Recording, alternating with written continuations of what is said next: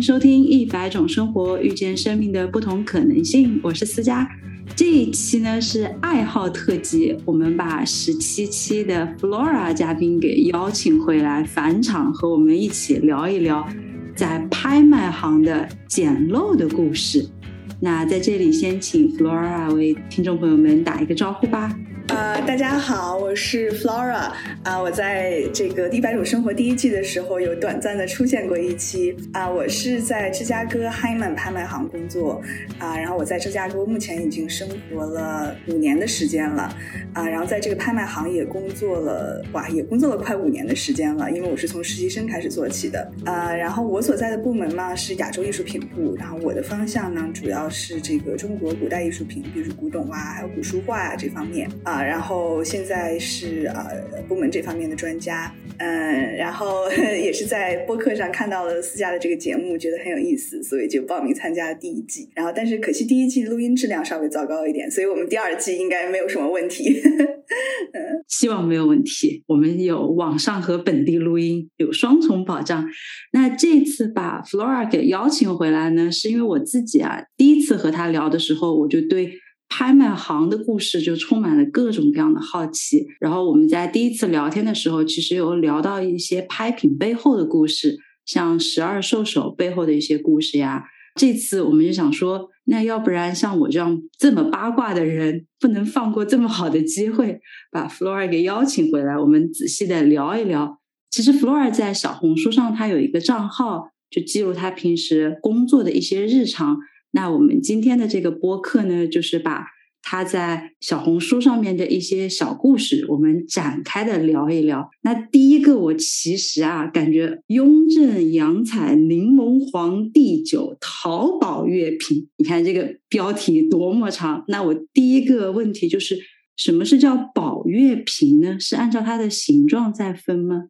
呃，宝月瓶也叫抱月瓶啊，就是拥抱的抱。呃，它因为它这个瓶子呢，它是一个扁扁的一个圆形，像一个药盒一样。然后它的那个有一个短短的颈部，然后呢，呃，在颈部两边呢有两个像是呃像两个小手，像有两个就是这种呃怎么说吧，一个装饰装饰的部件。然后呢，这个这个造型它其实是从元明的时候是元代明代的时候是这个呃中东这边国家通过丝绸之路。啊，然后流传过来啊，所以如果你现在去土耳其啊，或者是中东这一类的国家的话，你会看到有很多这种伊斯兰风格同样的造型的瓶子啊，因为它是圆圆的嘛，然后就像月亮一样，所以大家就叫它宝月瓶，然后也叫宝月瓶。呃，然后你说的这个瓶子是就很有意思，这个是去年的时候，呃，去年九月份的时候，我们的小拍流出来的。其实说到捡漏呢，基本上大家买东西，不管说是艺术品收藏啊，还是说女生，比如说买鞋子、包包、衣服，还是说男生买电子产品啊，或者是买体育用品各方面的话，大家都是抱着捡便宜的心态，就这个心态所有人都有。这个无论什么国家，无论什么国籍，无论男的女的，无论有钱没钱都一样。那么在在收藏这个领域也是一样。啊，尤其是说像我们这种拍卖行的话，是相对来说，相对于富比佳士得这种两百多年、快三百年的公司来说，我们公司只有四十年啊，还是个小兵。呃，所以大家在这种小拍行买东西的话，呃，心理上就觉得说小拍行关注的人少一些，那么我可不可以就用较低的价格买到一个比较心仪的拍品？这种情况呢，确实是有。但是因为现在信息资讯太发达了，所以国内国外加上疫情的原因，大家都没有办法实体过来，所以这个网络上大家就只能更加妥善的利用，那就导致呃，知识的信息差是越来越小的，呃，所以捡漏呢是机会是越来越少的，因为一旦有一个所谓的漏出来，所有人都会有关注，大家都抱着捡漏的心态，那么一点点就把这个价格飙高了，所以很多时候虽然有漏，但是不一定能捡到。那么这个瓶子比较特殊的一点就是，当时它出来的时候呢，嗯，还是有很多人来看的，呃，因为我们虽然是在芝加哥，但是美国和加拿大，然后其实它是相当庞大数量的藏家群体和古董商群体啊，古董商我一般叫做 dealer，就是这个群体是非常非常庞大的。那么他们有一些人呢是带国内的人来参与竞拍，有一些人他本身有古董店，他买完了之后再经销到国内，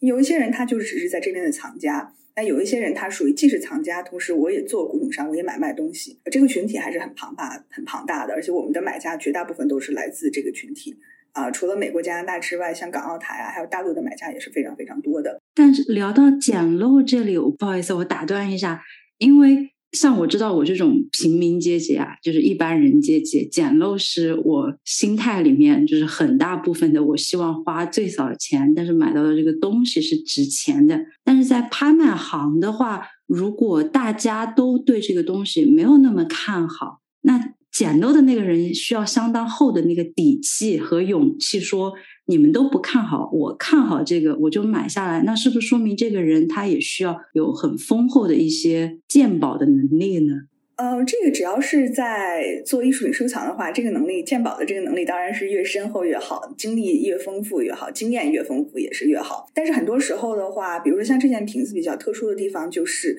呃，当时我们的买家他是坚持坚坚决的认为这个一定是雍正的，但是除了他之外，剩下所有的人都认为他是民国手仿的。啊，因为这种后仿货非常非常常见，尤其是在美美国，因为在五六十年代，从民国一直到大概六七十年代创汇的时候，都有大量的这种东西通过香港啊，或者是通过深圳来出口。啊，所以这种东西在美国是非常非常多的。啊，这也是为什么我们把它放到小拍而没有放到比较大一些的拍卖里边的原因，因为它就是一个小拍。嗯，层级的东西，呃，然后呢，绝大部分来看的人也都认为它是一个民国的信访。那甚至包括买家买到了之后的话，他坚定是认为是雍正的，因为确实他的画工非常好，他画的是这个蝙蝠和桃子，因为蝙蝠谐音就是福嘛，福气的福。对，然后呢，它有一个桃子，它有一个长寿的寓意，所以这种就是很常见的中国传统纹样，瓷器瓷器上啊。织绣上啊，然后甚至包括这个呃玉器上啊，这都非常非常常见。呃，它这个瓶子的画工确实是非常好的。那么他坚持认为是雍正的，然后买到了之后呢，就回到北京，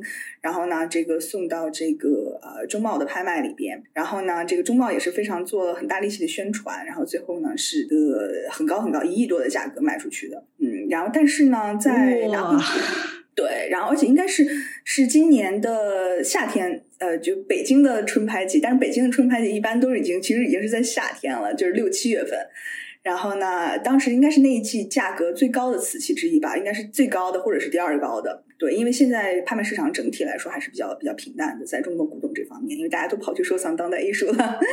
嗯，那我可以问一下，这个人他拍下这个宝月瓶从你们那儿拍下的时候，大概成交价是多少？这个方便说吗？哦，这个方便说啊，我也有写出来，而且这个在我们网站上都可以查到的。这个时候当时他买的是两万多美金，嗯。哇，那不是他这个捡漏，他就一下子赚了好多钱。对，因为他这种这个情况实在是非常非常特殊，然后这也是为什么大家都在讨论这个的问题的原因。因为这个东西的话，大部分的人啊，其实到现在，大部分的藏家或者是这个古董商啊，甚至做拍卖的人，还是认为说它这个瓶子是比较新的。但是呢，很多时候的话，这个瓷器的这个真伪，尤其是明清瓷的这个真伪的话，因为它没有所谓的这个技术鉴定的手段啊。呃，所以大家就完全就只能凭眼力，所以这样的话就这就导致就是说有有很可以有很多纷争，比如说你认为一个观点，另外的人认为他的观点，那大家之间就是他不会像做数学题一样有一个终极的答案，那所以这有很多商讨的余地。像在中贸拍卖的时候，就是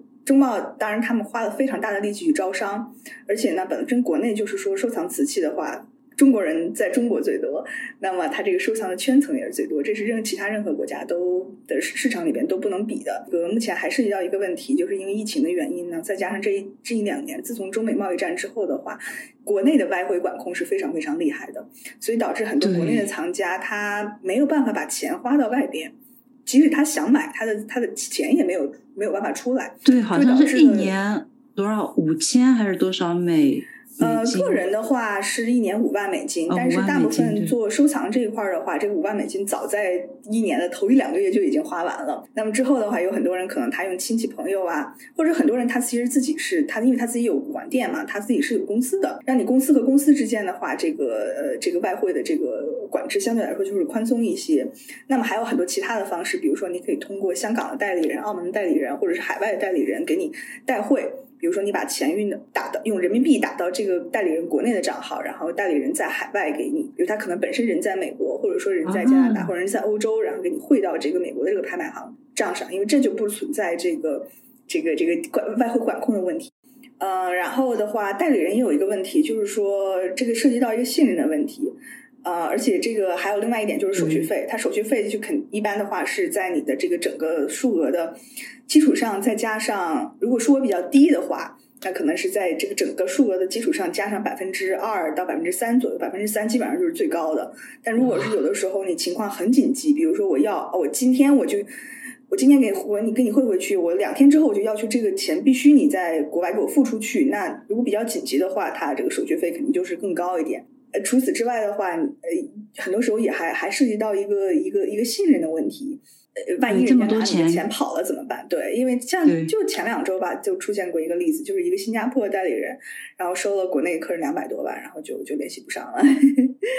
对，哇，对，我觉得这个，那我们把这个话题再拉回这件拍品上面，就是我有仔细的看这个图呀，我这是外行，属于看热闹。我们现在已经问了这个钱是多少，那作为外行的话，我就再仔细的看一看这个配色。这个配色真的是很大胆，因为我如果一般去像一些博物馆的话，我好像很少会看见瓷器会这么俏丽的颜色，像是柠檬黄呀，而且它的那个红也是橘红色，而且里面还是一层这个叫什么 Tiffany 蓝之类的嘛，在它里面的那一层蓝色。对，这个就是这件的最大的争议所在了，因为看它的。瓶子上的画工的话是确实是你说它是雍正是没有问题的，但是它的底款是非常不呃雍正的底款呃，然后呢，它的这个两边的这个配色，这个柠檬黄配上这个呃橘红色，然后外加里面松石绿，这也非常不符合雍正朝的审美。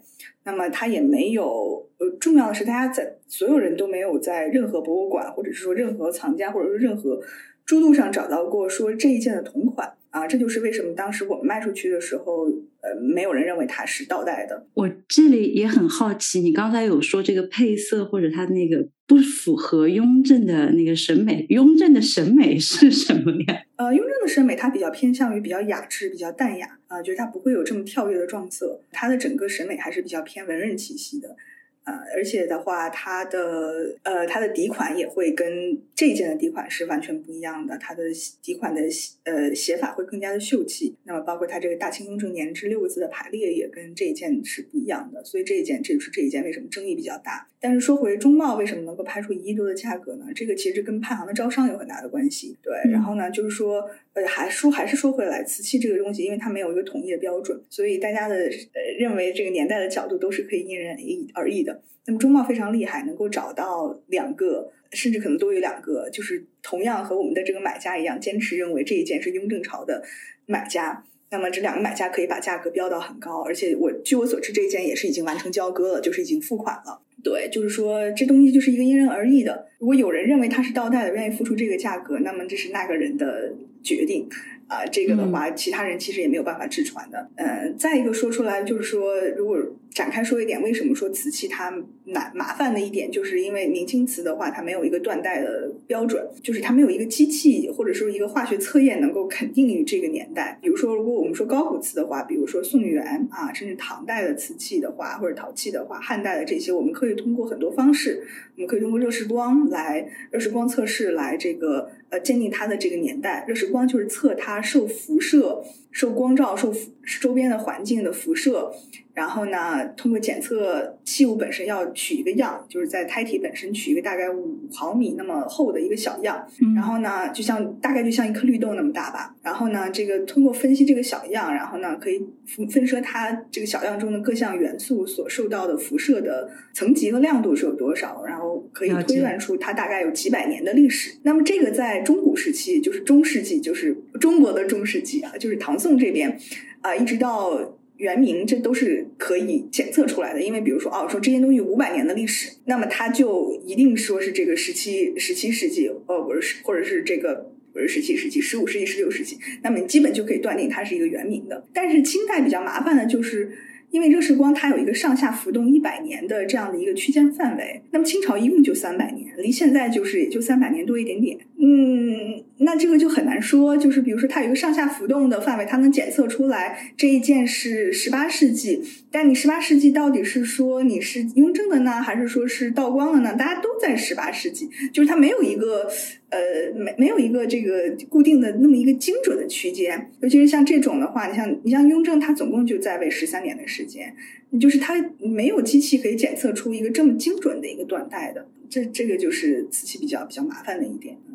了解，哇，这个你说好像还真的是，因为我自己啊喜欢看，哎，这个好像扯的扯的就很很浅显了，我把它扯到言情小说里面。我对历史，因为我是个理工科的人，我对所有的文史类的知识都来自于言情小说。我在言情小说里面经常会看到。作者会把雍正的人设设置成为，就像刚才你说，他是一个比较好像很含蓄、很内敛、很低调的人，然后勤勤恳恳，每天早上很早就会起来处理公务的人。但是他的儿子乾隆又是一个完全不一样的人物，他就是好像对所有的画，他喜欢那种颜色很跳跃的，喜欢盖章，喜欢把他的那个章盖在所有的画上面。嗯，是不是？那这样的话。如果说一件同样的呃瓷器，你们作为专业者来看的话，乾隆和雍正他们的审美爱好，就是一眼就可以看出来它的区别在哪。呃，瓷器的话，首先你可以看底款嘛，底款的话，它会给你写的很清楚。但是底款的话，就像瓷器所有其他的仿东西一样，都是可以仿的。呃，但是这个呃倒带的底款，就是说真雍正的底款、真乾隆的底款，这个还是呃相对来说比较好分辨的。呃，此外的话，你可以看它的胎骨呀，可以看它的画工啊。然后可以看它釉色呀，这个就是可以比较的元素有很多，在鉴定这方面。嗯，至于你说到审美的问题的话，我个人觉得这个可能还是说跟这个帝王的这个成长环境不一样吧。因为雍正继位的时候，他已经是可以说是壮年了。那么他的爸爸康熙在位的时间那么长，然后呢，尤其康熙晚年的时候，这个皇室的斗争又这么的激烈，所以他整个人的心境已经完全不一样了。而且前期你不管说他是为了这个修身养性也好，还是为了养光。韬晦也好吧，雍正毕竟他有很长一段礼佛的。信佛的历史，所以他的审美相对来说会比较恬淡一点。乾隆，我觉得可能是因为继位的时候，首先他相对来说比较年轻，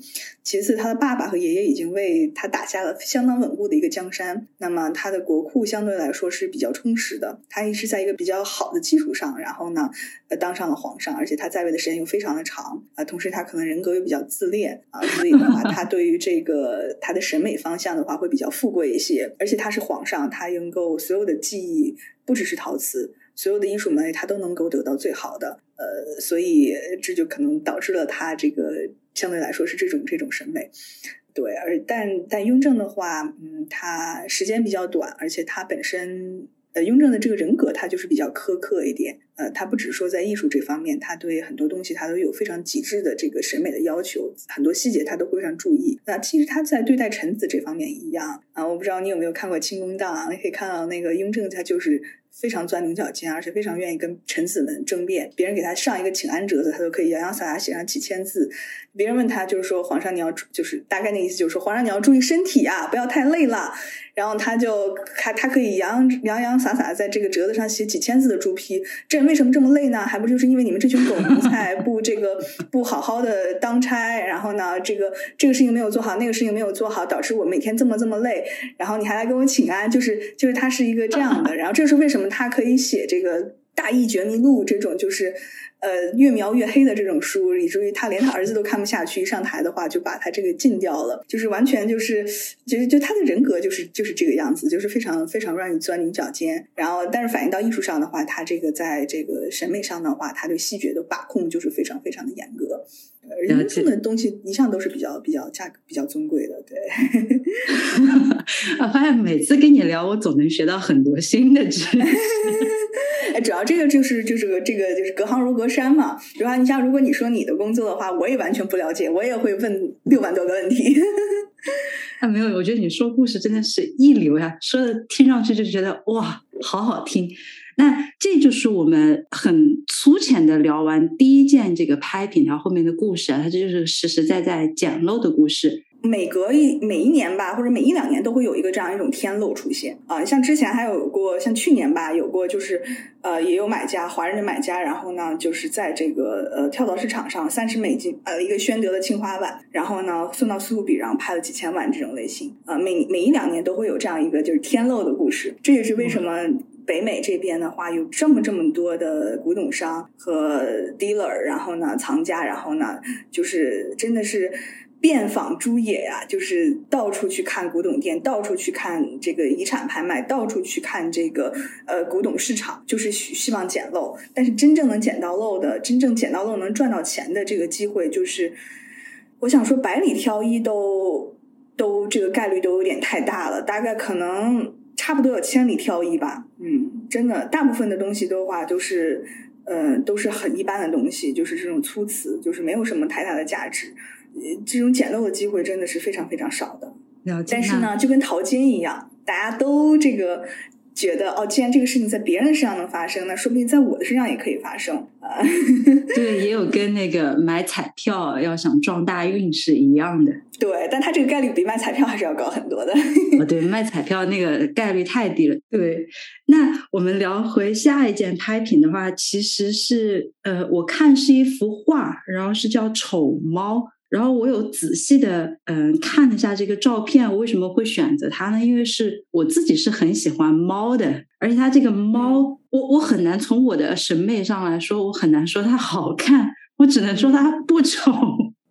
就我就 是一个外行呀，就十十足的外行，我才能说出这样的话。那这里可以请 Flora 大概为先为听众朋友们用语言描述一下这件拍品，它大概是什么样的呢？它是一个大概一尺左右的吧，一个绢本设色的一个画的是一个猫站在一个石头上，然后这个猫呢，它是如果用啊老法子叫做金背银床，就是它是一个白底的，然后它的背上还有脑袋上有这个黄色的斑点。这个猫就是我觉得长得很丑，它是脸就是非常非常扁，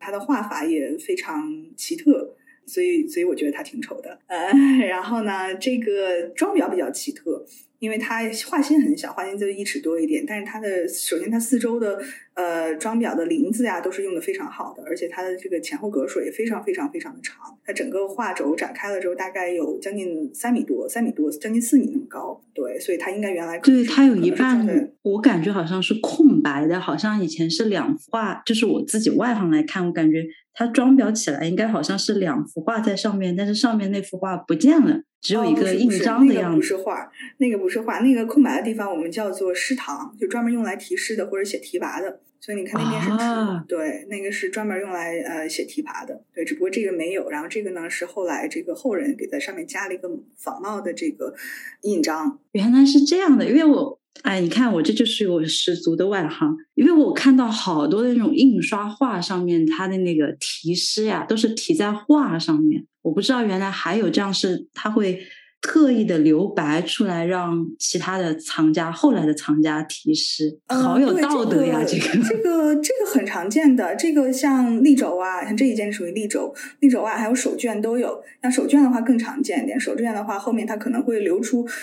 好几尺的这个白纸，就是让你在上面写题跋。嗯，这这个是还是很常见的。那这些人都好有素质呀！那为什么我看到的很多那种画都是直接题那个题词呀，或者敲章呀，都是敲在那个画上面？因为只有你写在画上，或者是前印前在画上，在这个画重新装裱的时候，你的你的题跋、你的内容才不会被挪走。就是像所有的书画，自恋型人格，那这些人都是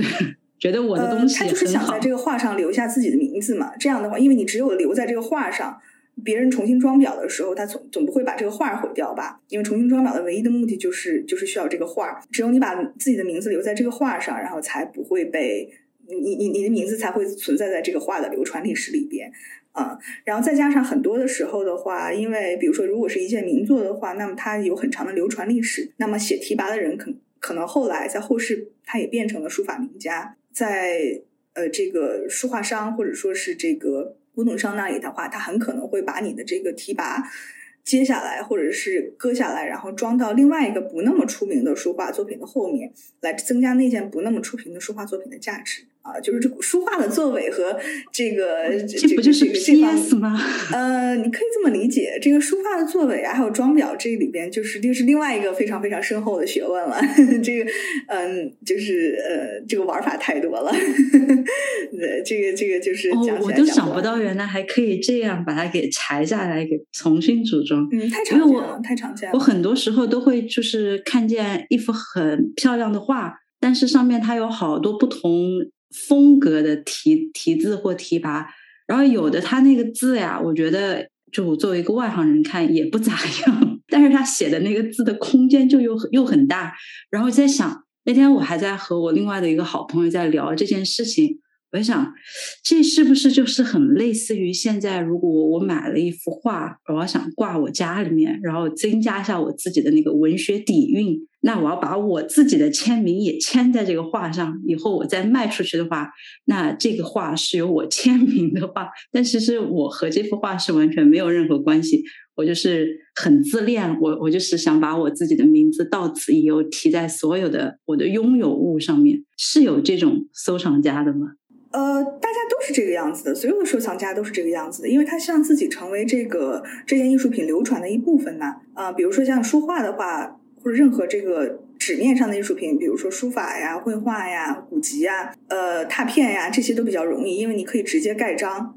或者直接在这个作品上面写写题跋都可以。那像器物类的话的话，你可以有的人会选择给他定制一个盒子，然后在上面刻字。那还有的很多人他会就是出自己的相当于自己的这个收藏清单，出一本书或出一个文集这个样子，就是汇总自己所有的藏品，这个都非常非常常见。呃，然后也不能说是自恋型人格吧，他就是说，因为所有人在收藏的时候，他其实心里都知道我喜欢这个东西，但只是我跟这个东西的情感联系，我的子女、我的后人未必会喜欢，所以最终的最。中这件东西还是会流传到市面上的。那么流传到市面上的话，新一个买家他不一定会喜欢你写在卷后的题跋，他不一定会喜欢你的这个呃，你在这个画上留下的痕迹。然后呢，但是所有人都希望自己成为这个画的一部分的历史。而且其实这对于后世的买家也是非常非常重要的，因为如果这个画曾经的拥有者是一个非常著名的人，也是增加他的这个艺术品价值的。这个就好像，嗯，怎么说吧，就好像卖房子，如果是名人的房子，价格就会高一些。或者说是对，或者说是卖珠宝，如果是比如说一件东西，如果它是 costume jewelry，就是假珠宝，像香奈儿项链啊什么之类那种东西的话，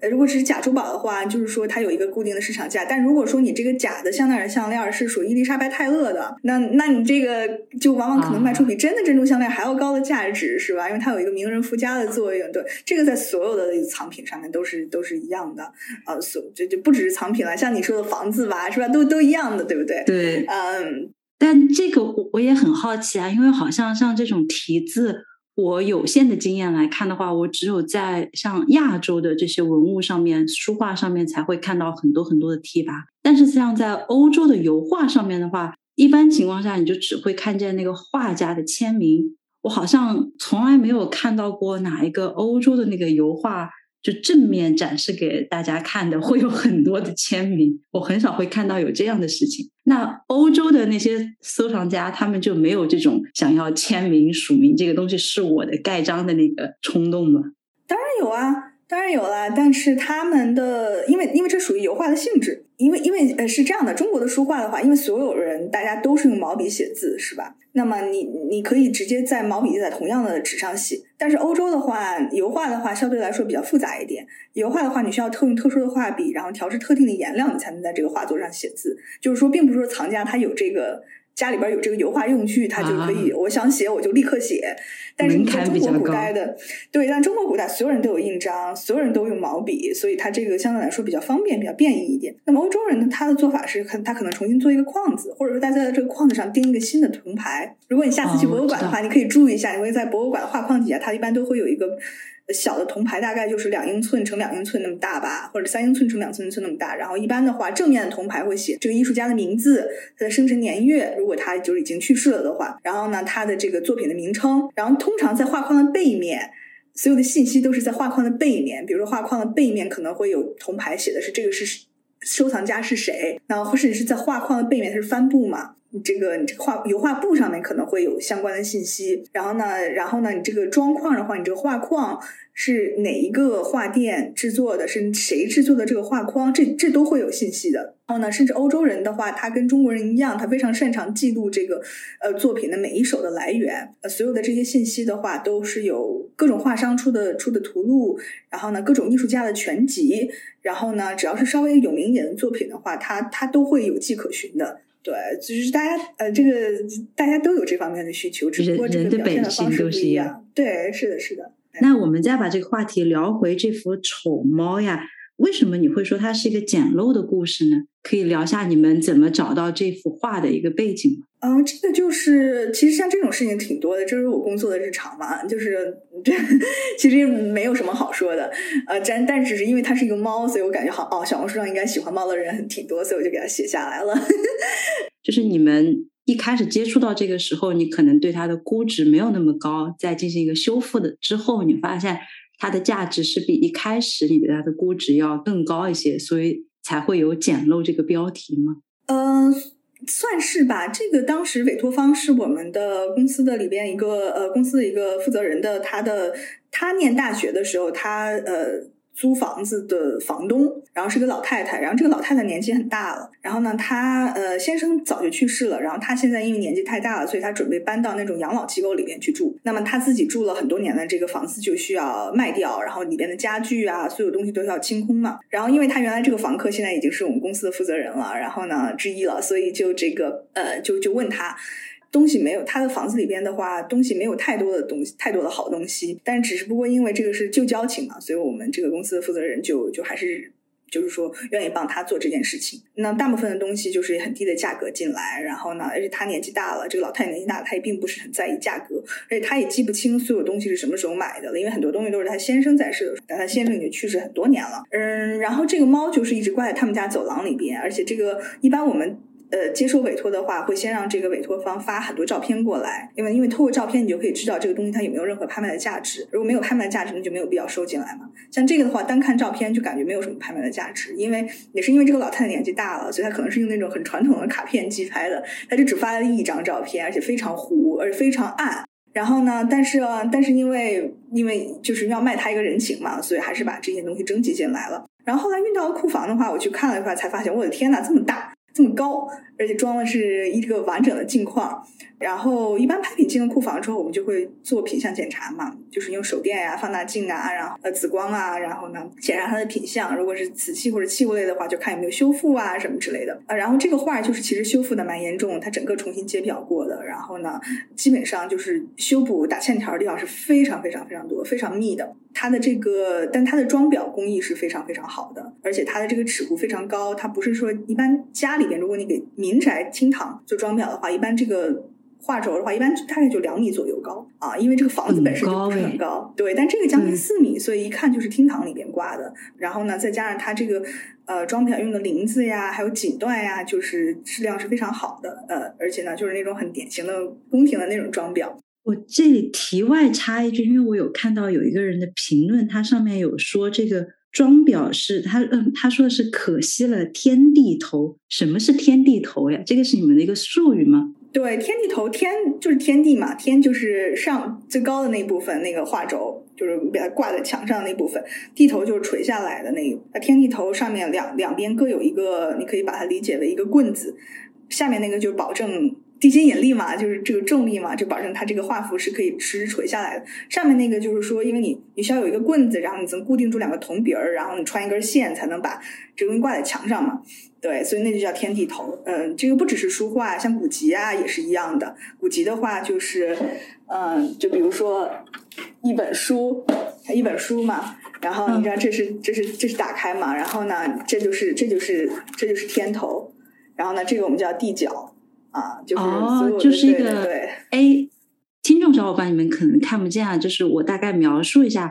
呃，天地头的话，刚才 Flora 给我解释的，就是类似于你想一下，你如果有一个 A 四纸大小的那种呃信纸，你的抬头就是你的天，你的页角就是你的地，对，然后天地头它就是这样悬挂，但是这个。评论他用了一个词，他说可惜了。他说这个装裱可惜的是，因为一般老美的话，他不不懂这些嘛。呃，而且越越是老的时候，现在能好一点了。然后像以前的话，像五六十年代的话，嗯，这边的装裱商根本就外国人负责做画画了或者做装裱的，他根本不知道中国传统的装裱技术嘛。所以他们一般也不会像像中国人的话，他一一个立轴，他挂一段时间的话，他是要。撤下来的，就是它基本上是四季轮换的这样一一个方式，就它不会说一一个一副对联或者说是一张画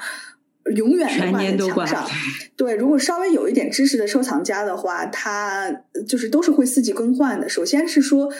跟这个四季的题材很呼应，是吧？就是说冬天的话，家里面有梅花的画的话，就挂梅花喽，就比较比较应景。嗯，这个这个就跟就好像很多人会，他会定时会更换自己的手机头像啊，或者更新手机壳、手机壳呀，或者说是这个社交媒体上的头像啊，和手机的屏保啊，就是一个道理嘛。呃。很多人，而且这个，而且这对于书画来说，它呃打开一段时间之后，你给它收起，这是很好的，对它有一个保护。因为你太长时间挂着的话，首先你不管你防护做的太好再好，嗯，它也会有受到日照，它也都会有紫外线，它都会褪色的。其次是说你把它展开太久了，这就好像一个人撑开就站着太久了，你总要坐着休息一会儿吧？呃，对，就是这是这个对书画也是一样的。哦，这么多讲究。呃，呃，就是很基本的知识啦，只不过就是因为咱们不是一个行业，所以会觉得比较新鲜。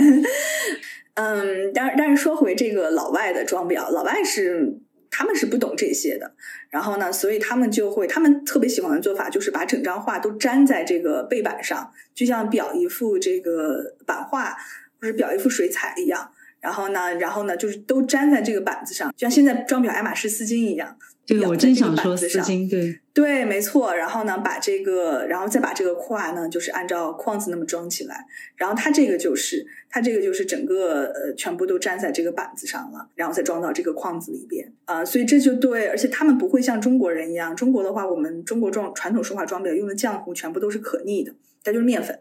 啊，嗯，就是面粉，就是对，我知道，可以把它理解成就变成了像一个面糊一样，对对对。但是老外他不不懂，他们全部都用的是化学性的胶水，呃，他就没有办法接下来，就就比较麻烦。呃，书画呢稍微特别一点，因为书画的天头和地角的话，它的装裱是你从正面看是丝绸，呃，是绸子的，其实它背面它都有衬纸的，它都有至少两层的衬纸，所以它背面是纸张。但其实不管你是丝绸还是纸张，如果你用强烈的化学胶水粘上去的话，都是。很难给它完毫毫发无损的给它接下来，这个就比较麻烦。但这个在在欧美是非常非常常见的，然后在我的工作中也非常非常常见。像这个猫这个例子，就是太常见了，就是就是在我的工作当中，不能不能说是每天都发生吧，但是每一场拍卖至少都有个七八七八种这样的例子。对，然后就就而且不只是说这个书画会有这样的装裱的问题，像像老外也非常喜欢收藏中国的袍子。红袍啊，或者说是呃晚清的、明清的服装啊，还有西装啊这种类型的，也非常非常喜欢收藏这些。这些的话，经常有装裱，就是也是整个裱在板子上的都有。到后来九十年代的时候，大家发现这个这个装裱实在是一损伤衣服，二是它不可逆。万一我搬家的时候，我想换一个框子或者怎么办？所以他们就发展出了，就是说我只粘一点点，但剩下的地方我用大头针来固定。但是你这么做的话的话，像现在好像装裱丝巾也有这样的，对，因为因为你用大头针来固定的话，这个就是可逆的嘛。啊，因为因为你针针扁的话，你稍微调整一下的话，这个针眼就是可以去除的。嗯，但这样的话，缺点就是说，你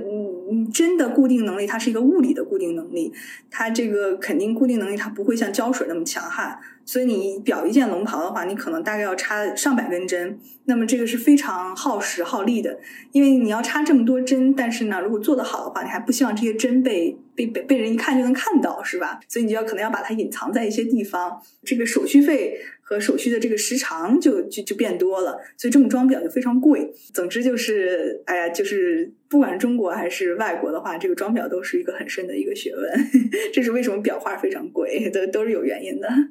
怪不得。那我们聊回这件拍品的话，那就是这个丑猫呀。如果听众小伙伴你们对我们聊天的这些拍品感兴趣的话，我强烈的建议你们看一下我们的本集介绍，因为里面会有 Flora 的小红书的链接，你们可以点进去看到更多的一些图片。然后希望你听的这个故事，看上图片会有一个更形象的一些感受。那时间有限的话，帮我做广告。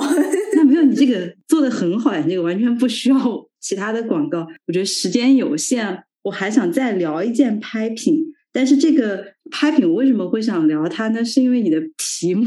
你写的是苏富比和我们的丝，因为在第一期的时候，其实我们在快问快答里面有一个问题啊，就是说。行业前三的呃拍卖行是哪一家？苏富比就是其中一家。那这里可以，我们现在聊到这个具体的故事之前，可以聊一下这个乾隆的粉瓶、粉彩瓶，它具体它长得是什么样子吗？因为我们第一件拍品聊了是可能是雍正的一个宝月瓶，那第三个的话，哎，我可以用可能吗？还是说它是就是可以，或者你直接说雍正款就可以，雍正款都可以。好，嗯。然后那第三件的话，我想聊了老子，我们来聊一下儿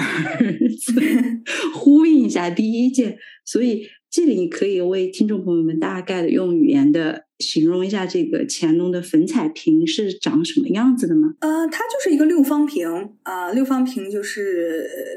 就是有六个面儿，然后呢，它大概就是一个赏瓶的一个形制，然后它是粉彩的，嗯，画的是呃松鹤，然后呢就是松鼠，这个还有牡丹呀、花啊什么之类的，就是很常见的纹样，但是它画的非常非常好。我有放大看它的那个画呀。比起我们第一件拍品的话，它是那个桃子和蝙蝠在里面，看上去虽然说它画的东西很多，但你不会觉得它很杂。就我自己的个人主观感受啊，我不会觉得第一件拍品它的那个画面很复杂。但是这一件这个粉彩瓶，它上面有棵松树，又有这个是梅花吗？还是桃花？应该是桃花。桃花下面还有好多的那个嗯松石。还有一些红色的，我不知道是什么，我就会感觉从色彩的那个第一个直观印象是啊，这里面的东西好多呀。这个感这个感受是是是是对的吗？这个是符合乾隆的一个审美。我们聊回这个审美来说的话，这是符合乾隆的一贯的审美吗？你可以说符合吧，这就是典型的十八世纪，就是乾隆那个时代的，就是这种粉彩的瓶子，就是其实市市面上还是很多的。我自己觉得这个瓶子就是没什么好说的，只不过它背后的这个征集的故事比较有意思一点。呃，可也可能是因为我自己其实不是很喜欢瓷器吧，虽然我是学瓷器的，但我不是很喜欢瓷器。这是为什么我工作之后就慢慢的会把呃工作方向往这个书画还有古籍这方面转移的，尤其是古籍是我其实是我比较喜欢的。呃，然后这一件呢，呃，你说。没有没有，我想我想说，就是在为听就是为听众朋友们我说的好像冠冕堂皇，我自己其实也不知道，就是像这种很多瓷器啊，到这个类别的瓷器，它更多的是一个摆件呢，还是会像我们一般人日常用到这种瓶子，它其实是有个功能性的，你会用它来插花呀之类的，还是说它就是纯属的一个摆件，你放在你的那个博物架上面作为一个展示用？呃，瓶子它是都可以的，所以瓶子的路分比较高。呃，基本上就是，如果你从器型来说的话，相对来说，瓶子啊、尊啊这些有一个器型呢，它是这个路分是最高的，就可以理解为它的价值是最高的。就如果是同样的题材、同样的年代的话，然后呃，再再次一点的话是是碗，再次一点的话是杯子这种类型的，然后再次一点的话是盘子，当然也有赏盘了，但是赏盘相对来说比较少。呃，瓶子的话，因为它就是基本上只能用作欣赏用。当然，你也可以用它来插花，但是大部分情况下，大家就只是用来欣赏用，所以它的相对来说，它的路分会高一点。然后老外很喜欢用中国的瓷瓶改成这个台灯，像这一件就是，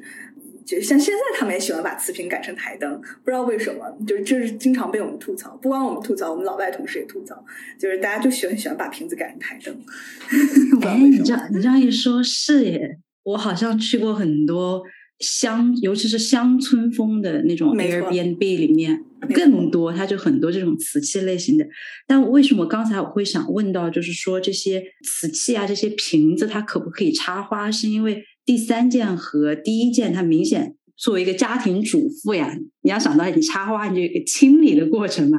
第一件的那个宝月瓶。我实在想不到有什么很好的方法可以清理，就是很好的清理里面，你可能会想到什么一般的，像细很像，因为它是一个很细口，然后肚子很大的一个瓶子，而且肚子它其实也不大，它是一个那种圆但是扁的。宝月瓶基本上只是欣赏，宝月瓶只是欣赏，宝月瓶、玉壶春这种呃这种这种造型基本上就是欣赏。对，像梅瓶的话，它会用来会用来插花，然后还有一些纸垂瓶的话，或者是胆瓶的话，也有用来插花的。天球瓶的话很少，天球瓶啊，像这个玉壶春呐，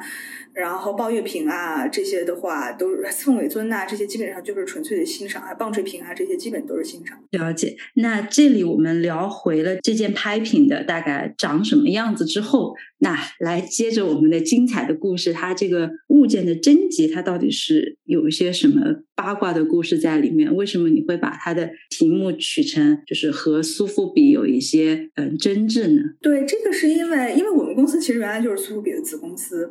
呃，原来苏富比是呃跟现在不一样，现在苏富比在美国的话，只在纽约有这个拍卖场，其他全美所有的城市。呃，就只是说有代表处有一个办事处而已，在美洲大区是这个样子。呃，然后呢，这个呃，但是在以前，就是大概两千年之前的话吧，甚至说两千零五年、零四年之前的话，它其实是在美国是很多个地方它都有拍拍卖的。它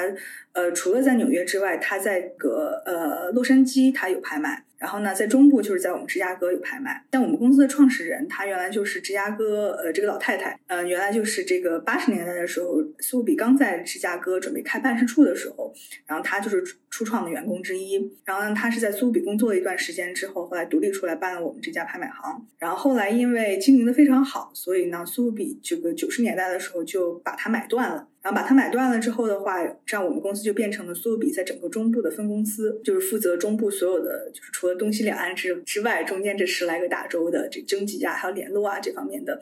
呃业务。呃，但是后来两千年的时候，因为苏比和佳士得它有一个垄断的丑闻，美国检方指责他们两家秘密协议，因为他们两家是市场上最大的两家嘛。然后就是呢，统一调整这个买家和卖家的佣金，那么这就形成了一个行业垄断了嘛。然后呢，就把他们就是说告上法庭了。呃，苏比因为他是当时他的注册地在美国的公司，就是说当时起诉是在他在美国的公司，那所以呢，他这个就被罚了很大一笔款。那佳士得也是一样，但是佳士得呢，没有人坐牢，因为佳士得相对来说比较经营，那个时候管经营比较管理层呢都说自己是英国国籍，那在英国就没有办法来美国。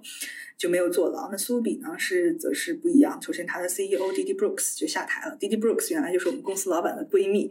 啊，然后然后呢也是非常非常厉害的女强人。Didi Brooks 就是好像是做了一段时间的老，然后下台了。他的那个负责人 Topman 呢，就是公司的所有者 Topman，最后也是被迫就是离开了。那 Topman 是零。呃，一六年还是一五年吧，去世了。因为当时零零年左右的时候，呃，苏比发生了这个事情，所以呢，他这就相对来说有点有点不景气吧。然后呢，就把我们公司又给卖掉了。然后卖掉了之后的话呢，然后就是就还是由我们公司的创始人把这个公司给买回来了。啊，所以这个公司又改变成了这个创始人他自己的名字，就是我们现在的名字 Hyman。呃，然后但是我们跟苏比因为有这段渊源呢，所以就是一直都有合作。其实跟佳士得也有合作啊，但是跟苏比的合作会更多一点，因为我们公司在中部真的是非常非常大啊，所以所有中部的东西呢，如果是说，假如说比如说一个豪门要卖东西，或者说是一个很有实力的厂家要卖东西，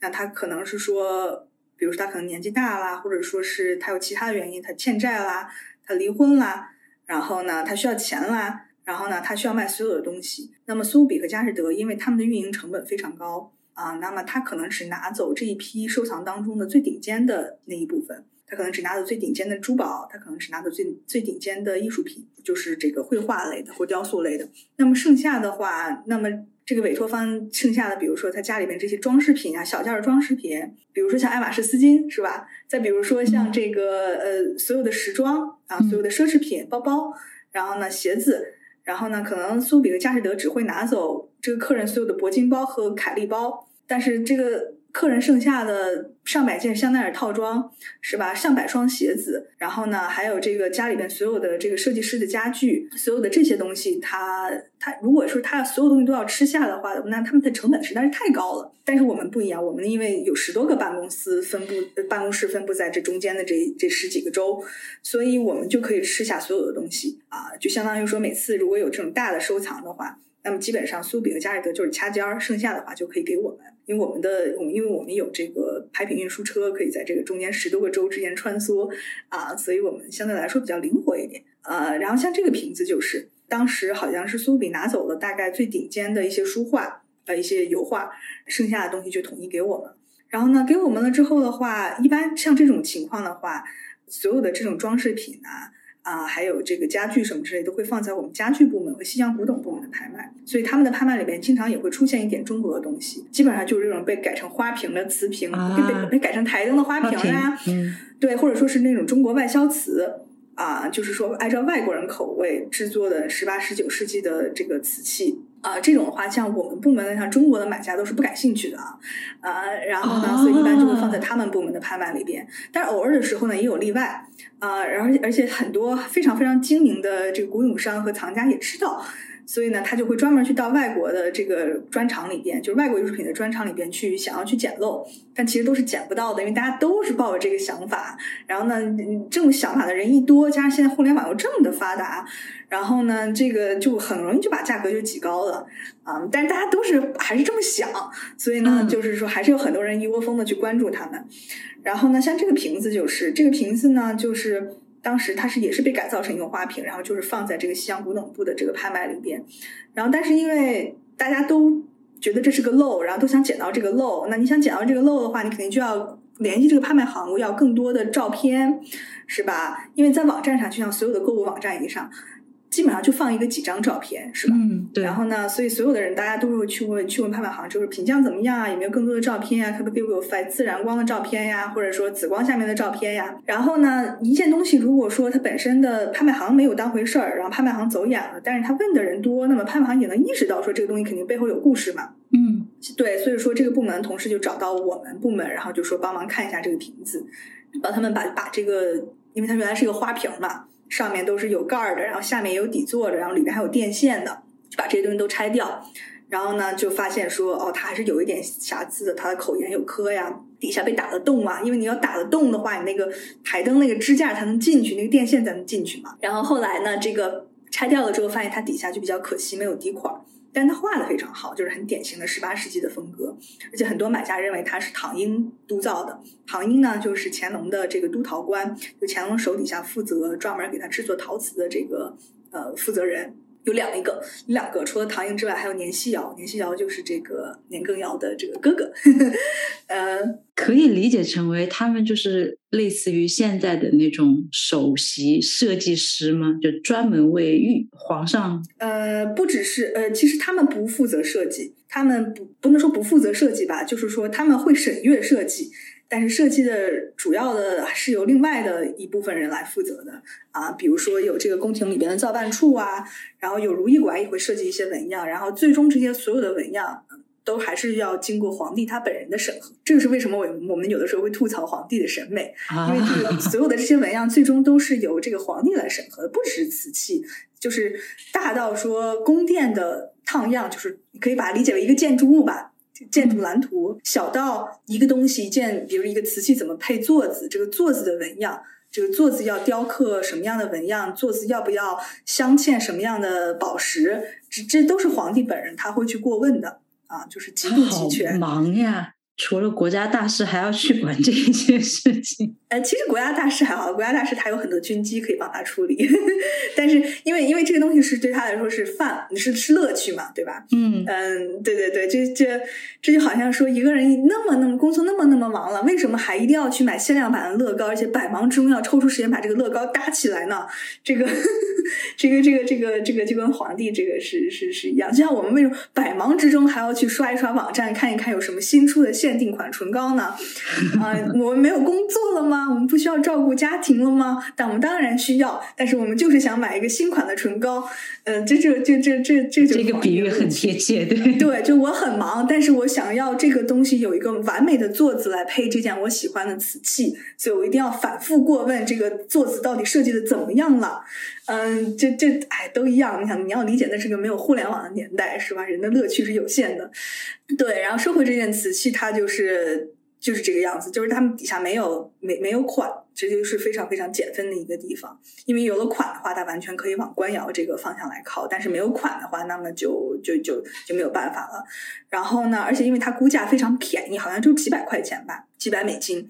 然后呢，所以就引得大家都来竞拍，都以为这个可以捡自己可以有很低的价格捡到一个漏，这事实上这是不可能的，因为太多人关注了。然后呢，最后的话就是拍出了将近三十万吧，一个蛮高的一个价格，三十万美金。对，然后对。然后呢，比较有意思的是，拍完了之后的话，呃，苏富比立刻就知道了，说哦，我们我们漏掉了一件东西，因为这这种事情其实太常见了。因为你想，一个宅子，一个占地那种几亩的那种大宅里边，东西太多了。嗯，对于对于他们来说，可能我一个 house visit 就是我去客人家里边，然后我最关注的肯定首先是绘画有没有大师级作品啊，有没有当代艺术作品，然后呢？如果有的话，那可能一件作品单件作品的价格大概就是三四十万，我肯定要先锁定这这些东西，然后剩下的东西就是首先运输会更繁琐，然后其次的话，这个你你要把它考虑到分配到不同的部门，然后呢，这个流程又非常的麻烦，有很多手续要走，所以这还不如说就是就就放掉了，就是说虽然说只能挣到钱，但就那么一点点钱，跟这个大块头相比就不算什么了，这种情况太多了，但是他们没有想到就是。可能他们那个部门就是负责当时去做这个呃去见客户的这个部门的这个人，他可能就漏掉了这一件，这这都非常非常常见，这没什么的。但是最后拍卖完了之后的话，这个结果出乎意料，那么这个就算是他工作上的一个小失误吧。那么，所以后来这个部门呢，就立刻拍卖结束之后，立刻联系我们，就是希望 我们能够把这个交易取消掉，因为这单生意是他们推荐给我们的。然后呢，所以就是希望把这个交易取消掉，然后把这个瓶子送到纽约，让他们的人来拍。然后这个就让我们那个西洋家具部的同事非常气愤啊，因为因为是吧？因为是你自己。如果是我的话，我第一反应是你要脸吗？你脸可真大。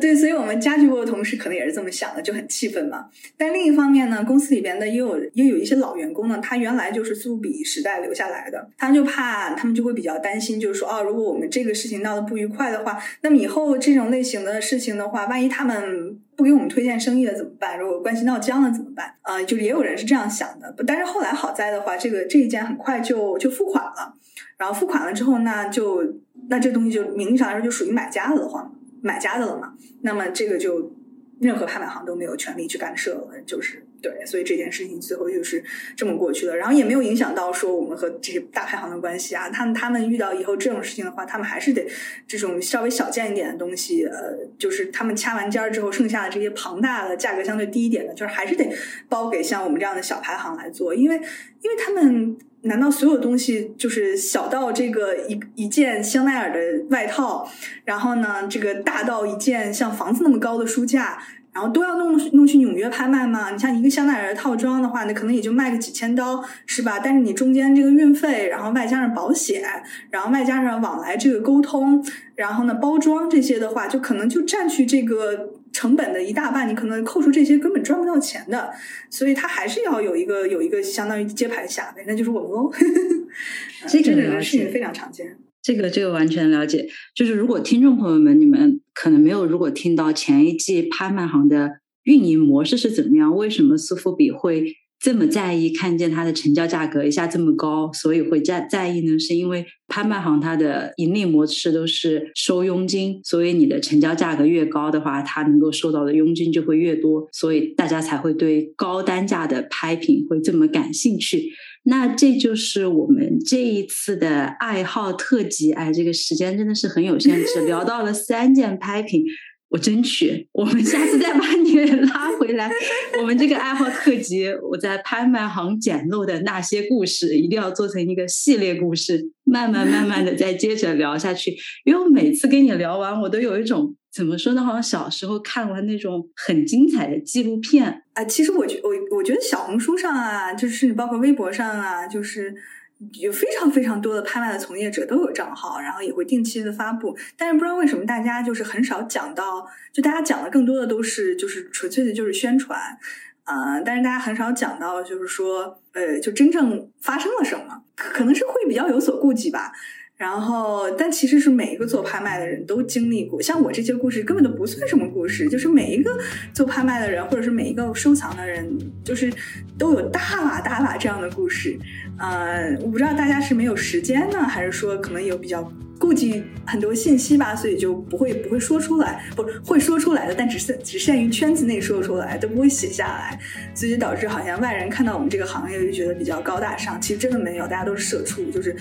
就跟所有行业一样，都是有很多这个酸甜苦辣的事情。没有，并不是说因为说我们接触的是高价的艺术品，所以这个行业就多么的高尚。没有，一样的很肮脏，就是就是都一样，都一样。对，很谢谢 Flora 这么很真诚的分享，谢谢。嗯，好的，也谢谢思佳。